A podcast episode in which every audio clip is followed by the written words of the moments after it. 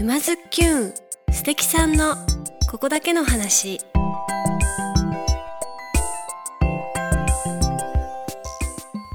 皆さんこんにちは沼津きゅんナビゲーターのまゆかです。静岡県沼津市よりお届けしているこのポッドキャストは人生を楽しむクリエイターにリレー形式でインタビューしております。今回はいつものリレー形式でオンサファリスーパーバイザー陽子山崎さんからのご紹介で衣食住芸の学び場7次元の管理人滑貝千恵さんをゲストにお迎えしてお送りします。築75年の古民家と樹齢250年のもみじの下で人生をクリエーションする場7次元。どんなお話が聞けるのでしょうか。早速どうぞ。今回のゲスト衣食住芸の学び場。7次元の管理人滑貝千恵さんをゲストにお迎えしておりますよろしくお願いしますよろしくお願いします。今日は私たち千葉県までやってきました ようこそ。千葉県のへそまでようこそ。千葉県のへそまでついに私たちも沼津を飛び出し県外に嬉しいですね はいあのとっても素敵なおうちお家のここは縁側と言えばいいですかね。そうですね。普通の縁側よりもちょっと倍ぐらい幅があるので、広縁っていう名前がつくんですけど、うんうん。そこで。はい。収録をさせていただいております。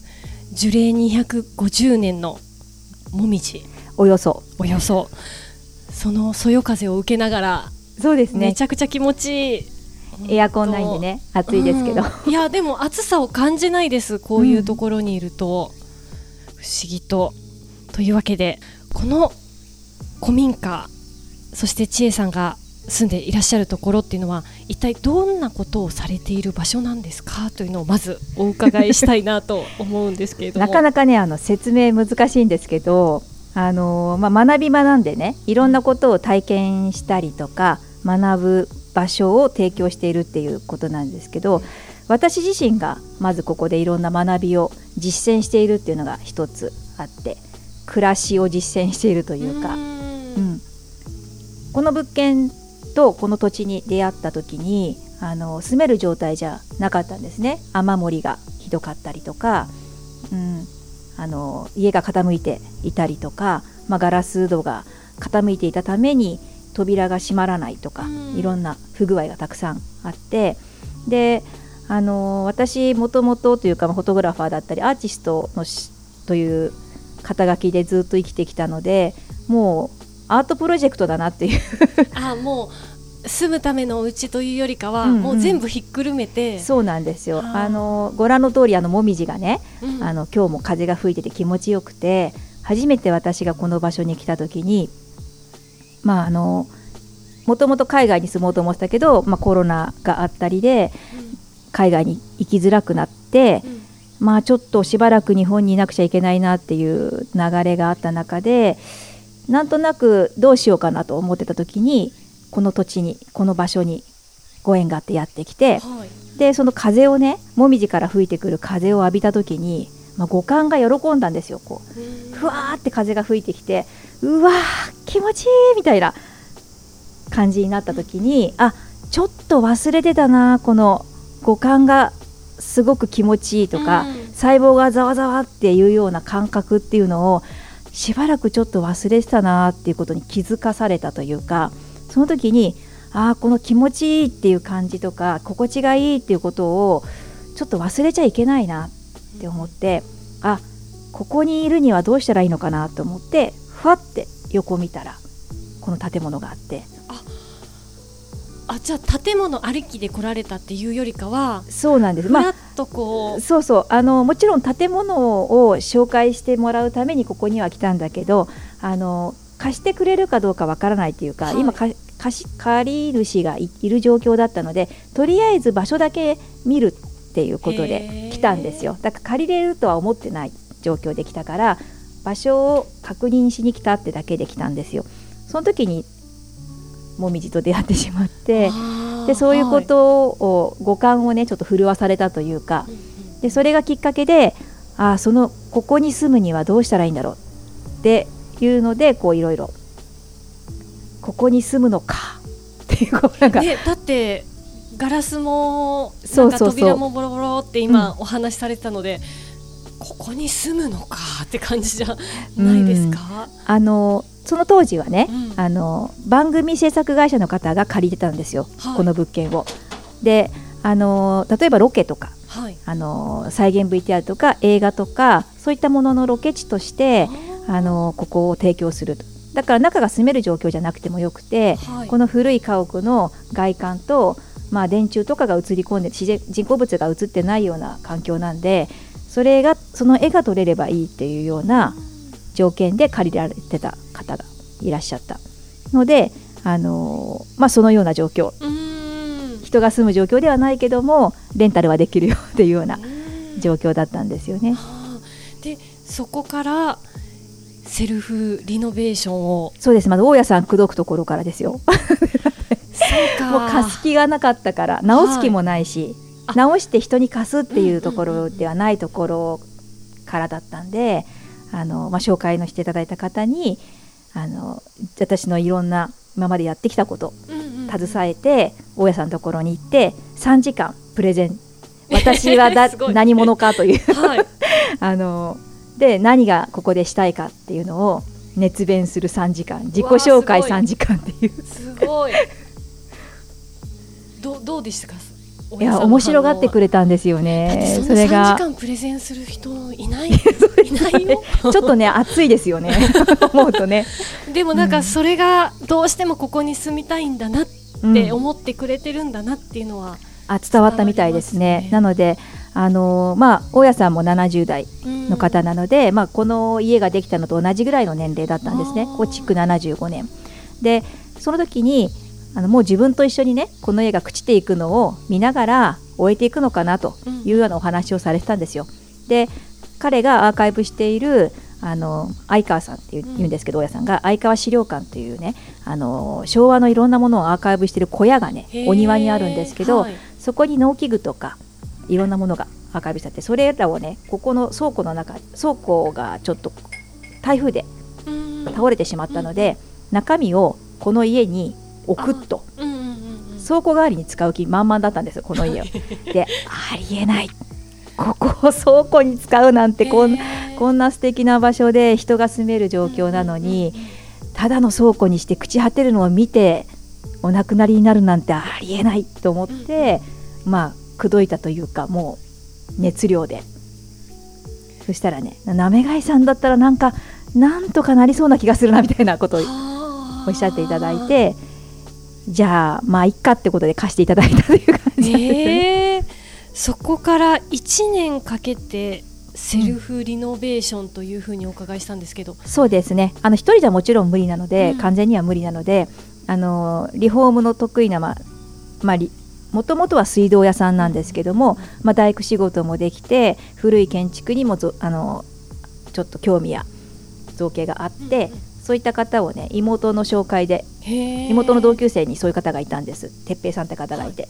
で彼と出会ったことでここのプロジェクトが7次元プロジェクトがうんうんうん。まあスタートしたっていう。はあちなみにこの7次元っていうお名前は千恵さんが考えそうなんでですよ。もう私写真家なのでねもともとねうん。あのなめがい写真館という屋号ではい。静岡の方で立ち上げて2012年に劇場型移動式写真館っていう名前で活動してたんです。でただその、まあ、フォトコラージュをやったりとかなんていうかなプロジェクトにいろいろ参加する機会が多くて私の活動がちょっとねなめがい写真館って屋号では収まらなくなってそうですね、きていたんですね。うん写真だけ撮る人ではないしその何かを立ち上げたりもするし場を作ったりもするし、あのーそのこと自体がどうしようっていう過渡期には来ていたんです。でこの千葉に越してきたタイミングでそれらを総称する場の名前っていうのをその建物の名前ではなくてね場の名前地場はい。みたいなことですね、うんうん私がいる場所だったり何か起こす何かみたいなことをあの制限なくうん。建物って建築物としてこう境界線があるじゃないですか。ここからここまでみたいな。でそういったものがない。うん言葉で表現したいなと思った時にふってこう降りてきた言葉がへ7次元っていう言葉で。なんかぴったりですね。うん、そうですね、うん。7次元自体は設定のない世界なのであの自分で全部の設定を作っていくっていう概念なんですね。ビッグバンであの地球が始まったではないっていう前提の世界っていうのが 7, 7次元。6次元じゃなくて7次元なんですけどあの全ての設定を自分でやる。うん。概念の元の元さえも自分で作るような感じ。が7次元という世界。うんそうか。そういうところがその五感にビシビシきたっていううんうん。ふうに最初ね千恵さんおっしゃってたのでそういうことですよね。そういうことです。そうか。なんかね言葉にすると結構難しいんですけど、例えば今日来ていただいたでしょ？で来ていただいてこの空間に身を置いていただいて音とか匂いとかうん。風の感じとか、うんうん。そういったものを感じてもらえると分かることって、まあ人間も生き物なんで動物なんでね五感結構センシティブな生き物なんで日本人は特に、なので感じてもらえることっていうのは結構あると思うんですよね。でそういったことをもう学ぶ場なんですけども、まあ、食べることだったり、まあ、自分の体のことだったり自然のことだったり、まあ、いろんなこと命のことであったり宇宙のことであったり学校では教えてもらえないけども生きていくのには必要な知恵みたいなものを育む場所という。そういった意味であの活動をしてますね。中の一つが、えっと知恵の学校そうです。知恵の学校。をそうですね。いたりするってことなんですか？知恵の学校はあのそれこそ2年前コロナが始まったばかりの頃に、私の姪っ子がね中学校1年生になったんですよ。はい。で中学校1年生になったばかりなのに学校に2ヶ月行けないといういう状況だった。学校一年生になったばっかりなのにそいけない。小6から中学生に上がったのに、コロナでね。ちょうど学校がはは学校に行けてないはい一回もみたいな。状況になった時に私も当時ね暇だったからいや小学校から中学校に上がるのに何にもしてないってちょっと確かに確かに。大丈夫かなとうん。思ってなんかできることないかなと思った時に私農大出身っていうあの あれもあるので、はい。あの畑をねうん。中学校1年生の女子3人とあ畑を作るあ。はい。わあ素敵。で畑を作りながらあのそれ以外の時間、まあ、ご飯を作ったりとかそれこそ当時マスクを作ったりとか、うんうんそのなんていうのかな実習中心のあの勉強をちょっとフリースクールみたいなねちょっとシュタイナー教育みたいなフリースクールみたいなあまりこう時間割も決めず興味のあるものに深掘りをしていくっていうスタイルで学びのあの深な学ぶことを楽しむっていうようなことをちょっと一緒にできたらなと思ってやり始めたらはい。面白くなっちゃって、3ヶ月で20回くらいやったから。へえ。で最終的には自分たちで作ったお野菜で、えっと自分たちで調理をしてそれを、えっと食べながら撮影をしてそれを TikTok に落とすっていうね。ところまでを全部授業でやるっていう。いやもうなんかもう知恵先生ツボついてる。子供たちのツボ分かってる。そう。でね、まあ、中にはヨガのね私ヨガやるんですけど、はいうんうん。呼吸法を入れたりとか。で「うん。鬼滅の刃」って漫画が流行ったから、はいはい。火の呼吸とか言うと湧くんですよ中学生が。もう積極的に呼吸をやるんです。そういうのもあのコミュニケーションの中から生まれた私も発見であったりするし、非常にね勉強になったし面白かったんですよね。でそれをねやっぱ SNS で見見てくれた方がやりたいってずっと言ってくれててただまあ実家でやってたのでねあのそんなねしいらんいろんな方々が全国から実家に押し寄せては困るということでちょっとお断りはしてたんですけど、まあ、7次元っていう場所ができてあのまたそういう声をいただいたんでちょっとそういう、まあ、ご今ご近所の、ね、方々、まあ、遠くても1時間ぐらいの方ていただいてるんですけど場所ができたのでまた再開したっていう。へうーん、で今子どもたちなかなか難しいのであのお大人たち向けに大人たち向けの学校やってるおうですね。はい、それはなんか貴重な機会ですよね。そう。なかなかない、ですね。なかなかないというか、なん東京とかね、うん。あの文化のすごくあるエリアだったら、ね。まあ、カルチャースクールのレベルからい。ろんな講座とか今オンラインでもいろいろありますけども、実習ができる場所でね、うん。あのちょっとこう隙間の勉強というか、うん。ちょっと誰に聞いたらいいかわからないような内容の授業っていっぱいあるじゃないですか生きてて。ありますあります。でなんかオンラインでとかそういうでっかいカルチャースクール的なところ行くと聞けないじゃないですか。聞きたいことは何にも、いはいはい、であふーんみたいな感じでこう上の方の感じでさらーっと流れて、うんうんうん。分かったような気になって帰ってくるみたいなことが多いんですけど、なんか3ヶ月で20回もされていたっていうのをお伺いすると結構とことんまで付き合うよっていう感じなのかなっていう気が。あのだ興味が移るんです。よやっぱ子供たち早いんでね、興味が移ったらもうスパッと前のはやめて興味が移ったところに行くんですよ。でもなんかカレーの話になってインドカレーの話になりました、じゃあインドの文化ってなんだろう、うん。YouTube でインドの映像を見る。でそこでチャパティ焼いてたんですよ。チャパティってパンをね、はい。であれなんだってことになって、なんじゃなくてチャパティでうん。なんとチャパティの違いが分かんない。でもすぐもう iPhone 片手に分かんないことすぐ調べるっていうのがルール。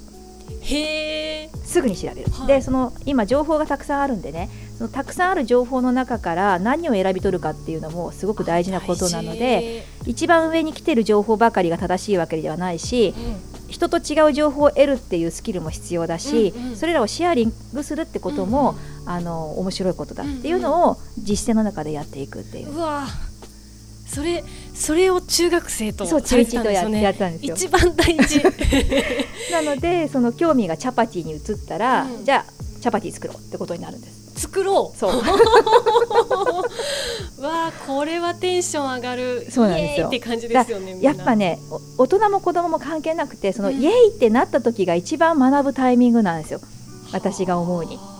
あの私も結構いろんな興味がたくさん移ってきたタイプなんで、あの昨日はねカレーが食べたいと思ったけど、うん。今日は寿司が食べたいと思うことだってあるじゃないですか、うん。日常でね、うんそしたら昨日は、ね、ずっとカレーカレーの勉強しようと思って毎日カレーやらなきゃいけないなんてことはなくって別に今日寿司なら寿司のことを勉強したっていいじゃないかっていう、ただそれだけのことでやっぱ熱量がある方があの興味も熱いですし、深く知りたいと思うしあの楽しいですよね。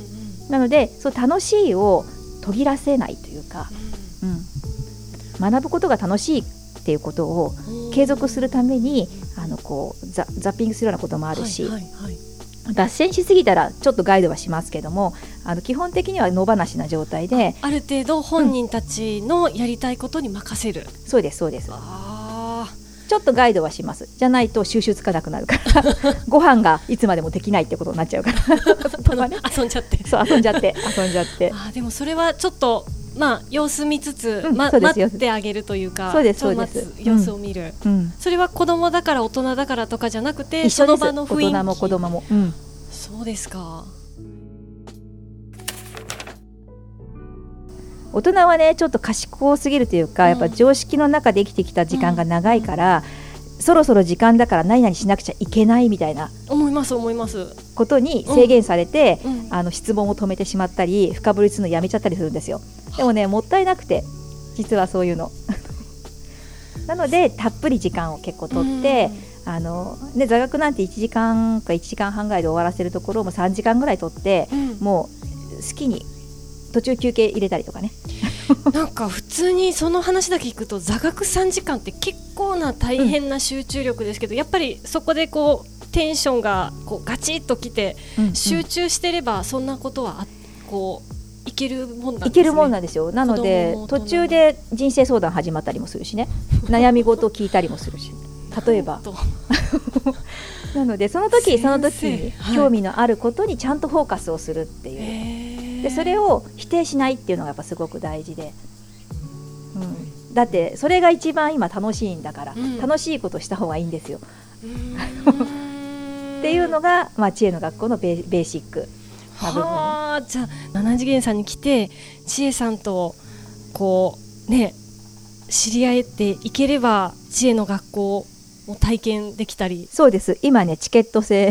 え っていうの。そうなんですか？チケット制でね、はい。あの一応クラスはあるんですよ。薬草のクラス養蜂のクラススパイスのクラスとか声楽のクラスってあるんですけど、それぞれの枠に収まらないクラスも希望者がいるわけですよ。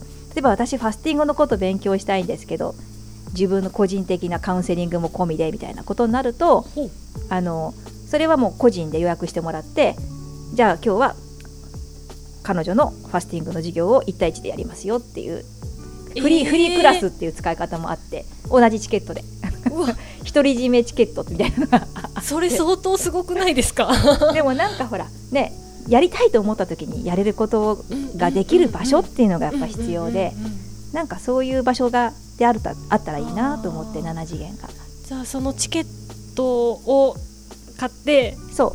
あの何に使ってもいいんですけど。リクエストすれば。そうそうリクエストすればどんなクラスも立ち上げることができる。へー。じゃあズズッキュンクラス。